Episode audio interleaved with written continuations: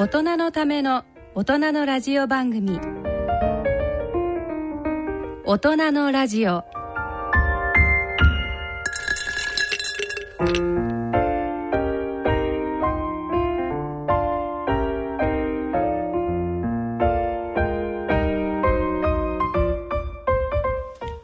ご機嫌いかがですか？坪田和夫です。こんにちは。西澤邦弘ですこんにちは久保田恵里です。この時間はご機嫌が人類を救うと題してお送りしています。はいえーと11月になってめっきり寒くなってきました本ね当ですねなんかいきなりね、ん。なんか今年は夏も雨だったのにね。本当そして秋なく冬みたいな。でもご機嫌な坪田です。そういやでもこうやってやっぱり秋らしいとさこれもなんか、なんか季節の移り変わりでいいなって思いません？なんか生きてるなみたいな。いやもう先生はね。何につけ生きてるなという実感をいつもお持ちなんですごいなと思いますけど。いやそしてなんか表参道はそろそろライトつけ始めて工事があクリスマス。うんもうなんかそんな時期なんいだそれも嬉しあれいよね。あのーハロウィーンだったんじゃなくても。ハロウィーンの夜中にですね通ったらあの次はクリスマス。あのの準備でつけてます夜中工事の人が。なんか一年中お祭りですね。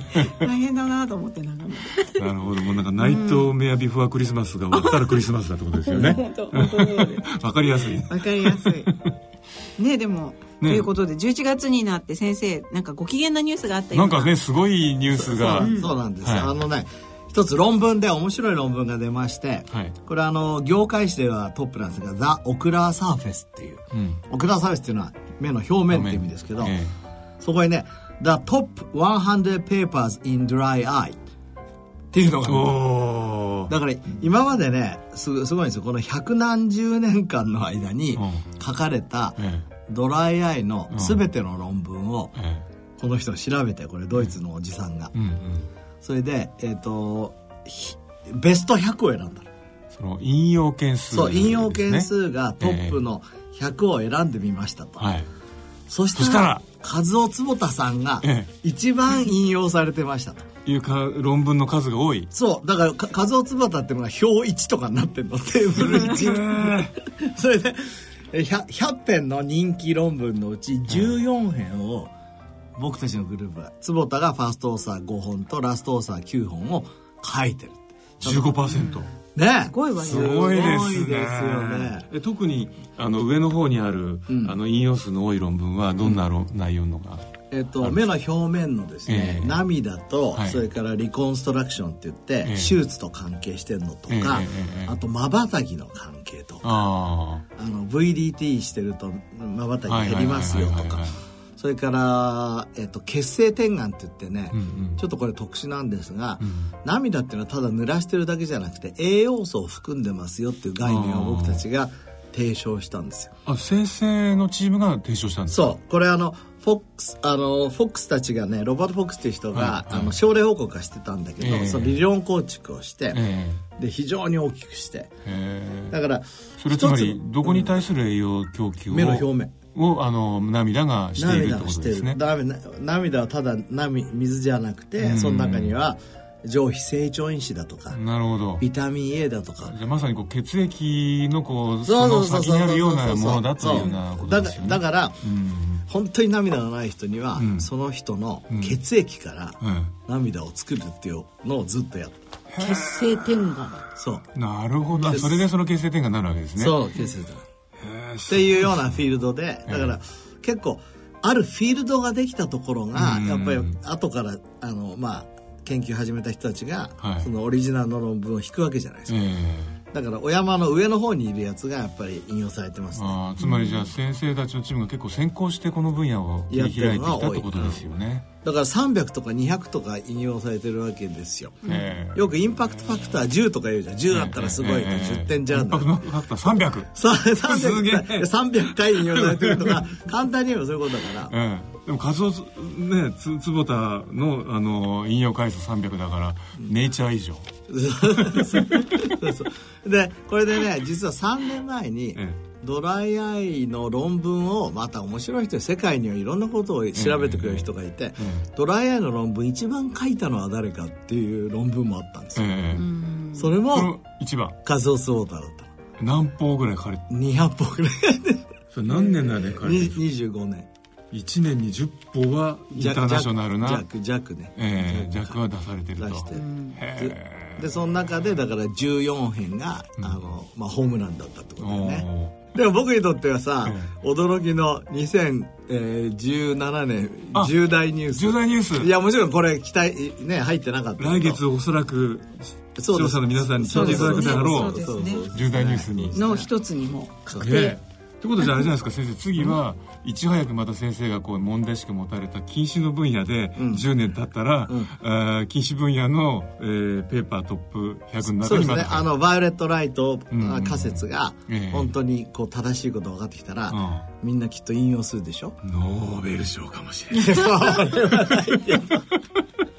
それはないけどだけどそうやって一つの領域を作るっていうのは大事だよね、ね、ということで、なんかハッピーな11月が始まっておりますが、ね。はい。はい、えっ、と今月はどんな月になりますでしょうか？それでは大人のラジオ進めてまいります。大人のための大人のラジオ。この番組は野村証券ほか各社の提供でお送りします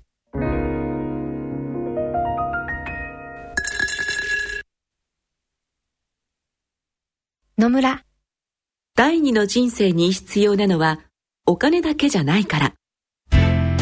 ゆったりとした旅を楽しみたい。健康はもちろん若々しさもまだまだ保ちたい。住まいをもっと快適にしたり、相続のこととかもしもの時のことも考えておきたい。セカンドライフのために知りたいことってたくさんありますよね。あなたのハッピーなセカンドライフのために。野村証券の本支店ではさまざまなスペシャリストを講師にお招きして野村のハッピーライフセミナーを開催しています。詳細はウェブで「野村のハッピーライフ」と検索してください。なお当セミナーではセミナーでご紹介する商品などの勧誘を行う場合があります。それの村に来て大人のための大人のラジオ。はい、えーこのコーナーではユニークな医学論文や学会発表で話題になっていることなど、えー健康医学に関する話題をお送りしています。えっ、と今月は先月あのノーベル医学生理学賞がそう発表だったのですよね。これやっぱ話さないとね、そうですね、ええあのー前評判ではね、ええ。っ、と、遺伝子操作とかね、んうんうんやっぱり、クリスパーが取るんじゃないかと言われてましたが、まあ、去年はね日本の大隅先生がね取りましたけど取られましたけど、今年はあの、サーカディアニズム、体内時計を司る遺伝子、ね、ピリオドを発見した3人がはい。取りました。皆さんご存知の通りであります。さあ先生。うん。こちょっとピリオドとはピリオドは何？者かということなんですけども。そうそうそう。だから、これあの、僕たちの体には体内時計があって、えーこれもともとは、あの我々は環境に対応したんだよね。はい。あの、24時間の太陽、あの、日1日のうち12時間は、あの、太陽に当たってて、12時間は当たってないと。ん。で、この環境変化に自分の体を対応してって、できてきたのが、この体内リズムで、はいそれを司っている分子機構の一つがピリオドなんピリオド。ピリオドはどのまあいろんな、まあ、今あの時計遺伝子見つかってますけども、どういう位置づけにある、えー、時計遺伝子えっとね、ピリオドってだか？ら、えっと、一番最初に見つかった、はい。その、まあ、時計、昔から体内時計ってあるけど、そのメカニズムが分かってなかったわけじゃない。その最初のきっかけになったのがピリオドで、本当はあの、ベンザーさんっていう人がいてね、あベンザさん。ベンザー、そうそうそう。ベンザさん。この人3年前に死んじゃったんだけど、あー。この人たちが、えっと、同定してって、どうも遺伝子がここにあるに違いないっていうところまでやってきて、それをでも、あの、ピリオドはこういう遺伝子ですよって決めたのはこの3人ですよね。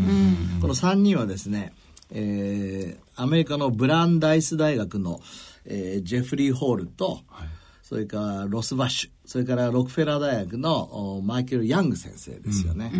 で、最初に見つかった。でもね、ピリオドが見つかっただけでは、その、どうやって、その、体内時計が起きてるか分かんなかった。うんうんそれから20年ぐらい経って、うんえっと、クロックっていうのが見つかった。ああじゃあそのうん最初の発見から次の時計遺伝子発見まで20年空いちゃったってことかなり空いてるんですよね。うんで、クロックが見つかって、うんわーっと全貌が分かった。なるほど。すなわち、ピリオドとクロックがお互いにうん。正と負の制御をしてて、えそれによって我々は、ある、あのー、クロックのタンパクが増えると、うん。ピリオドがそれを抑制して、うんうんうん。また今度増えると抑制してっていうふうな、つまり対になってるそうそう時計遺伝子と考えているそうそう、こう振り子みたいになってる。うん。大体どっちがどういうふうなあの時間帯でどういうふうに動くんえっ、ですかね？とね、えー最初、朝になると、はいピリオドピがリオドが冷えて消える。うん、消えるんだ。そうするあとー、じゃあメラトニンみたいですね。そうだね、はいクロックが増えてって、ええ朝になってるえーとメラトニンが、消えると、出てくる。まあまあそういう昼間の遺伝子そうですよね。ってことですね。それで、えっと、周りに就職遺伝子が何個かあって、うんうんうん B01 とかね、はいで、それによって起きてて。うんで、僕が興味を持ってるのは、はい。眼科的なあー関係があるからですよ。えすなわち、これは体の中にあって、例えば真っ暗にしてても、これ動くんですよ、うん。ずっと。ところが、ん真っ暗にしてるとどうなるかというと、24時間から少しずつずれていっちゃうわけ。うんうんで、例えば人間だったら24時間ちょっとちょとかね。ずずれてっちゃう。だから長く長く長くいってっちゃう。うんで、それをエントレイメントって言うんだけど、ちゃんと24時間に戻してるのが光情報。うん。うん。ね。はい。で、それにブルーライトが必要なわけうんうんです。うんで、ご存知のようにブルーライトを認識するえー光受容体で OPN4 っていうのがあって、はい。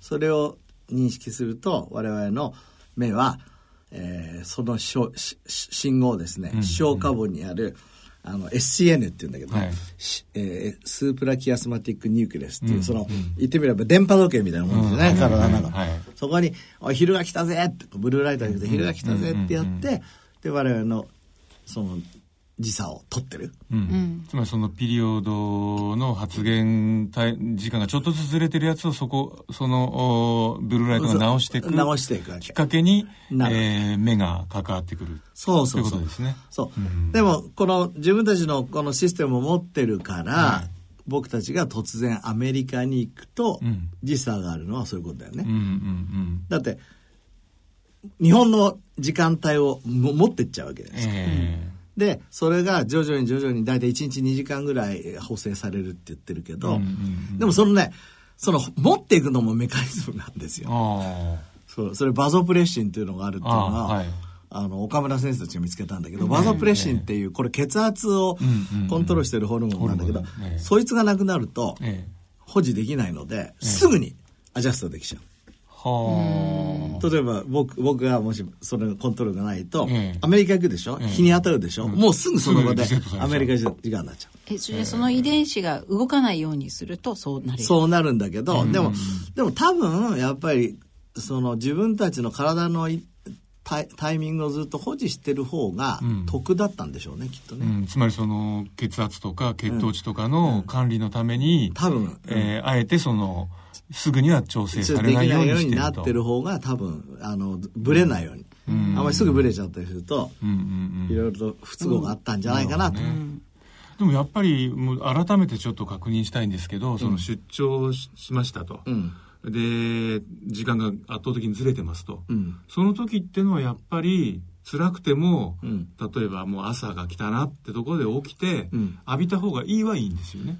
もし現地時間に現地時間に合わせたければ。ええで、現地時間に合わせたければ、えっ、と、いろいろやり方ありますけど、一つはやっぱり光情報、うん、ブルーライトを思いっきり浴びる。びる。どのぐらい浴びたらいいかっていうと、はいまあ、最低2、3時間は浴びる。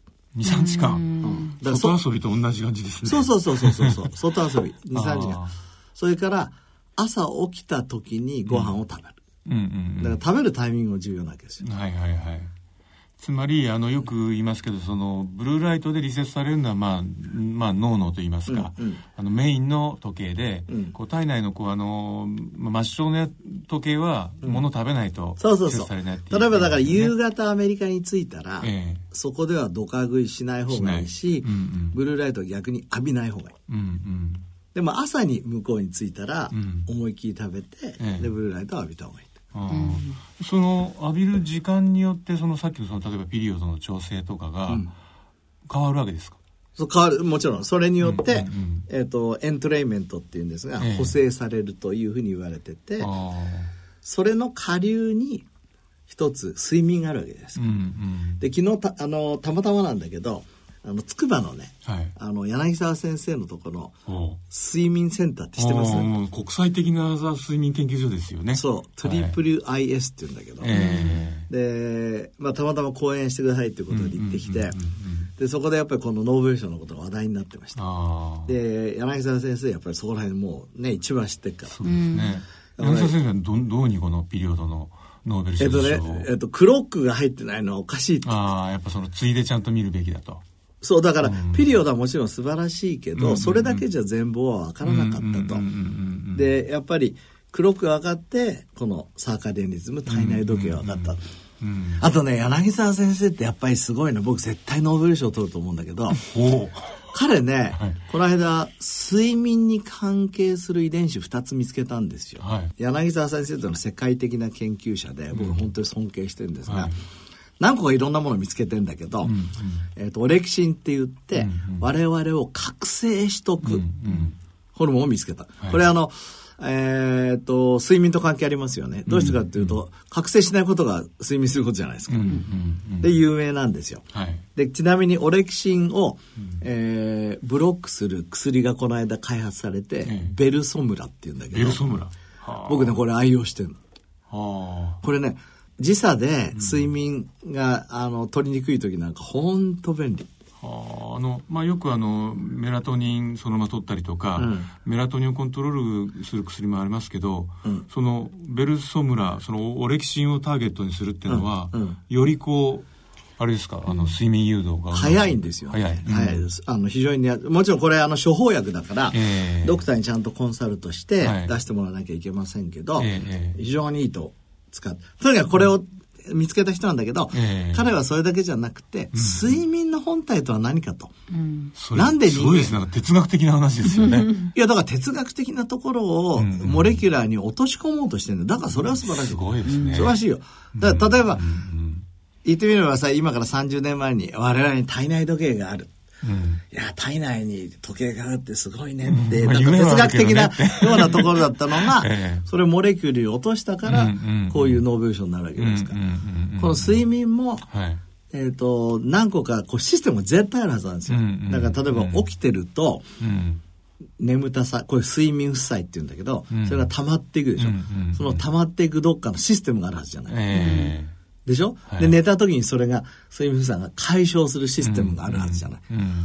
でそれのうちのだからすごい重要だと思われる2つ、スリープレスかな、えっていうのとドリームレスかな。ドリームレスっていうのはあのレム睡眠がないネズミから見つけて、えあー。ー、とそのあの一つの遺伝子を見つけた、それからもう一つは覚醒が、えー少ない。だから寝てばっかりいることによって、えー関係するようなものを見つけて、で2つだからまだ分かんないんだけど、まあ、これどうやってその後やるんですかって言ったらいやあの10個ぐらいこれから見つかったら相関関係とか分かってくれれば、なるほどこのなるほど。ピリオドクロックあの B01 みたいに全容が見えてくんじゃないかと。はあもちろんだから、あのピリオドとかクロックともこう相関してる遺伝子なわけですよね。そうそうか何らかの形で、うん。だからもしかしたら今柳沢先生たちが見つけた2つこれ、去年姉ちゃん乗ったんですけど、えっ、とまあ相関があるのかもしれないね。うん。そうですね。うん。でもどうやって見つけてるか知ってる？これすごいんですよ。そうネズミをまず作り出す。そう、その後どうやってると思うどうするんだろう。これね、フォワフォワードジェネティックスっていう方法なんだけど、え。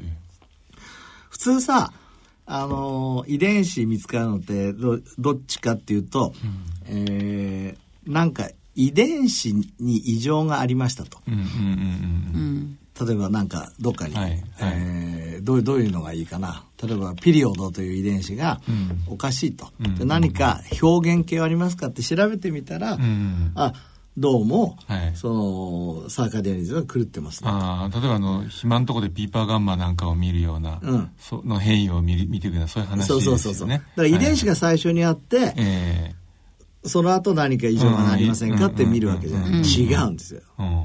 今度は違う、そうじゃなくて、えなんだかわかんないけど、うん。とにかくん。遺伝子変異が起きるようなシステムを作っとくの。だから、何、どこに遺伝子異常が起きるかわからない。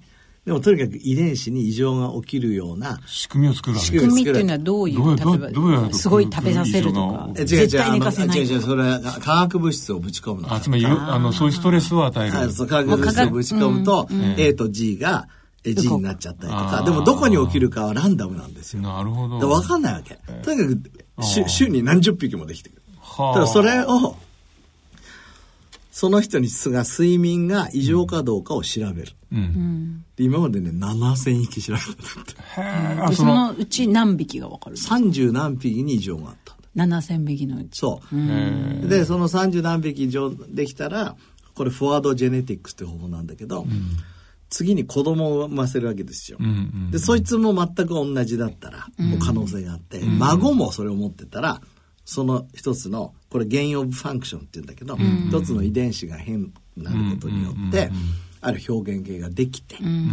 で、それが代々続いていったら、あ、この遺伝子が関係するってことがなるほどなるほど、ね。つまり一代だけだとまだそそこまでの証明にはならないっていうことそうですね。ですよね。そうですね。それがないと見つからないような遺伝子異常みたいなことを、その人工的に起こすことによって起こすことによってもランダムみなんか見えないことが見えてくるみたいな感じ。すごいだだって7000匹で30匹ぐらいってことは6970匹は無駄にうんバラバラなあの表現。てか何も表現系なかったなかったんですか？ことじゃああそうか。じゃあその30何匹だけその例えばレム睡眠がないマウスそうそうそう。だそれをさ、になったってこと地道なんですね。にずーっと数年間やってるわけ。へすごいいや僕これ本当にすごいなと思って、えでもネズミのその例えば飼育法とか環境変わっただけでもどんどん変わっていっちゃうからきっとその一定な環境を保つだけでも結構大変な、あそうです。だからそういう圧生系っていうんだけど、ね。睡眠を、うん。えっ、と、まあ、チェックするシステムをちゃんと持ってて。でもう世界最先端のそのインステュート6階建ての睡眠だけのインスティテュートですよね、うん。それ作られてて、うんうんあの何何人もの研究者の人とそのリサーチミーティングさせてもらいましたけど、本当に感銘を受けました、ああいう人がいるとやっぱり世界と戦いますよね、まあでもある意味こうこれだけこう AI でいろんなことを演算したりするような時代だけども、うんうん。やっぱそういう新しい発見ってのはまあ結局そういううん。かなりこう膨大なつまり手間をかけてすごい地道。やっぱ追い込んでいかないとダメだっていうのはなんか逆に希望が持てますよね、何でも AI で探せるのはちょっと困ったなみたいな。いや探せないよそんなのはやっぱりね。アンノーンなものはね、うん。そうですね、で僕は今睡眠なんで興味持ってるかっていうと、はい。自分があまあ専門してドライアイ、うん。ドライアイと睡眠がどうも関係する。ああそこには何らかのもしかしたら時計遺伝子も絡んでるかも関しれないってこと係する。じゃですかねあ、あの、それは今僕たち論文にまとめてんだけど、ええっ、と、 Cry one、two、three が、えっ、と、ノックアウトされたネズミって、うん涙、涙って変動してるんですよ。昼間出て、夜は出ないんだけど、それがなくなっちゃう。あ寝てる間も出なくなっちゃうん出なくなっちゃう。目がつぶってる間、フラットになっちゃう。それから、あの、睡、ドライアイの人は睡眠のクオリティが悪い。っていうのをこの間論文に出しまして、うん。あとなんかこう寝不足だと朝ドライアイになってる気そうそうでしょ、うんしょぼしょぼする。だから睡眠と関係あるんですよ。もう一つ面白いのは、ええ。うちの准教授の荒木先生がこの間サイエンティフィックリポーツに出してくれたんだけど、うん。あの、近視の強い人、うん。睡眠障害が。僕だ。確かに。睡眠障害あ確るかにいやあのね、あんまりこう例えば6時間5時間って一度に寝寝れないんです、でやっぱ途中覚醒して、別にそれはおしっこ起きるんじゃないんだけど、やっぱ起きるんですよ。起きるの。でもそれは年取ったからじゃないの？どうなんだろう。昔からあんの？それ。あ普通年をっ取ったから起きるよね。それうん。う。ん。それで、まあ、とにかく、その、近視に今興味持ってるわけじゃないですか。ええ。で、近視と、その、睡眠が関係する。それから今までの論文でもね、目ってね、えー寝る子はそうじゃないけど、夜目が長くなるんですよ。伸びる時間があるんです伸びる時間がある。そうそうそうそう。面白いよね。うんっていうのもあるので、ちょっと共同研究させていただきたいなと思って。はあ、もうなんつってもそのねこう、電電波時計のすごく近くにある組織ですもんね。そうですね。SCN のすぐそばにあるので、確かにね。だからそこら辺のところからブレイクスルーが起きたらいいなそうですね。ううんん。ねねなんかそこのあの筑波大学にはもともと金沢大学にいた桜井先生も今筑波になられたんですよね、そうそう。この桜井先生っていうのは、あの、さっき出ましたオレクシンを最初に、えっ、と、もともとね、柳沢先生と見つけて、桜井先生がファーストオーサーで、確か1996年にセルかなんか出した。の。で、金沢に、まあ、偉くなって栄転して、で、また帰ってきて一緒にやられてて。なるほどね。いやでも本当今あのなんですかねあのスタンフォード大の睡眠研究所の,、あの西野先生っていう、あの所長のが書かれた「最高の睡眠」っていう意外意外とあのロジカルな本が、あのベストセラーになってるんですよ。だからそういう結構こうロジカルで意外とエビデンスなんかも紹介されてるちょそこそここう読むのにも、あのある程度こうしっかり読まなきゃいけない本がベストセラーになるってことはまあそれだけ睡眠の悩みを抱えてる人が本当に多いってことですよね。そうですね。うんねあのね睡眠あと全然私あれですけど個人的な話なんですけど、ん。あの商品名出してあれかもしれない。エアウィーブってうんうん使ってるんですけど、はい。あれにしてからすごい寝れるようになったので西澤さやっぱり、いや、それが、うん。私もそのエアウィーヴに寝てたらですね、はい。あの、私が寝ると言って妻が 取ってしまいます。あの、その睡眠センター行ったらね、うその睡眠関係の会社がうんうんうんこうサポートしてて、そうですよね結構面白かった。そのさっきの、あの、スタンフォードの西野先生は、なんか一緒にやってましたね。あ、本当。へーななんか意外とあれも、こう、例えば、こう、しっかりこう、スポンジタイプで、あの、こう、綺麗にへこむものと、エアウィーヴってなんかそもそもあの釣り糸かなんかの技術使ってるらしいですよ。ーだから硬いけどね、あの、な、ま、中が空洞みたいな。まあそれでその、は汗が抜けるから、その、寝始めた時の体温の下がり方が早いから、結構こう、よく寝れるんだみたいなロジックでしたね。まあ寝てる間ね、人生の3分の1あるわけだから、これからこのサイエンスもっと進むでしょうね。ゃあまたあのねあの秋ですしいい睡眠を取れるようにね。またお話をしたいと思いええますが、ぜぜひ、あの、あれですよね、あの、5年後ぐらいには、え目に何かをこう、一滴落とすだけだけで、うん。で時計遺伝子が動き出して、眠れるとか、いいね。ぜひぜひそういう、はいあの、研究まで行っていただくことを。はい。ということで、ノはい。ーベル賞話題でしたね。はい、健康医学のコーナーでした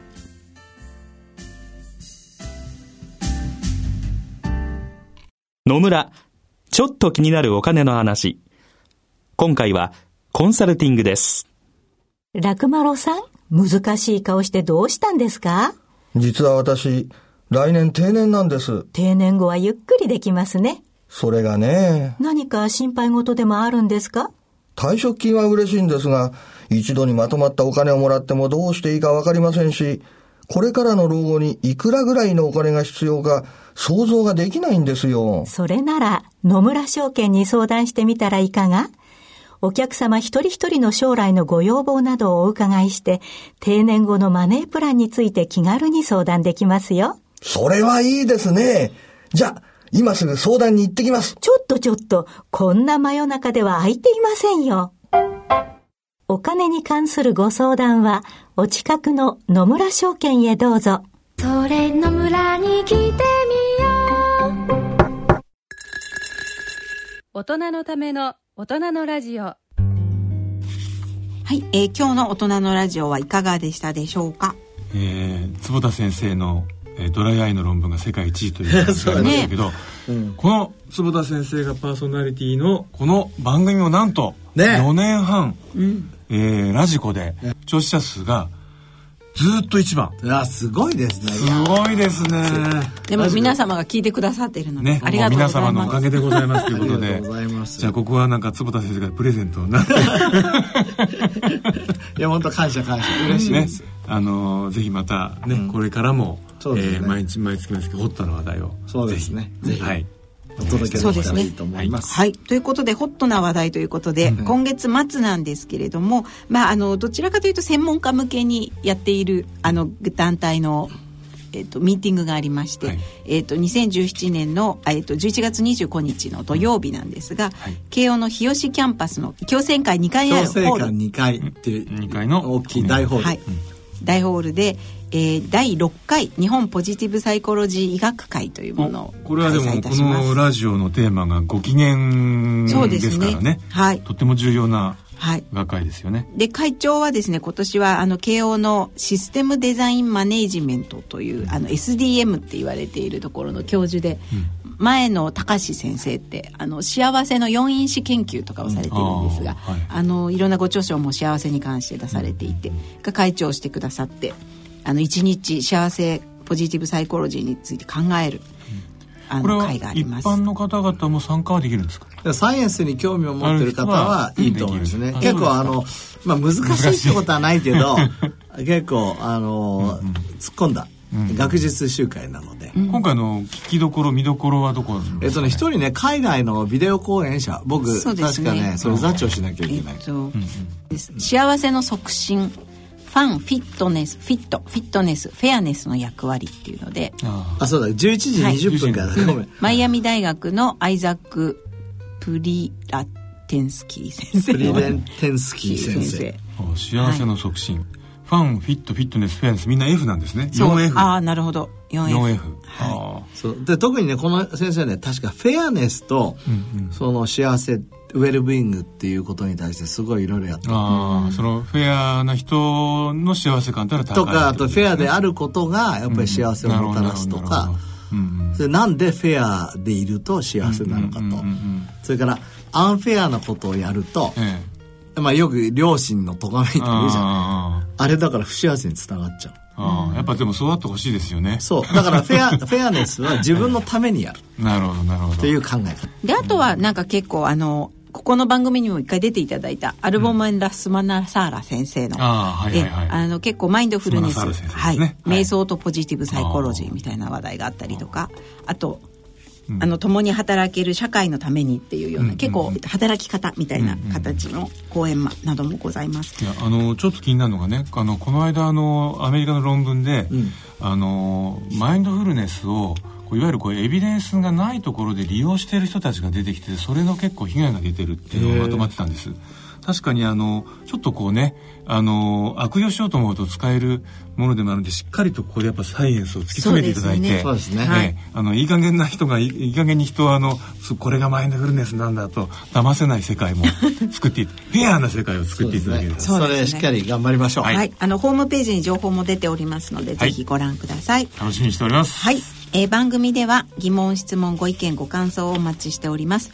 郵便の方は郵便番号105-8565ラジオ日経大人のラジオ係まで。その他大人のラジオの番組ホームページからも投稿できます。ということでそろそろお時間になりました。お相手は私、はい、久保田恵里と。西澤邦弘と。坪田和夫とでお送りしました。はい。では次回の放送までさようなら、はい、さようなら。さようなら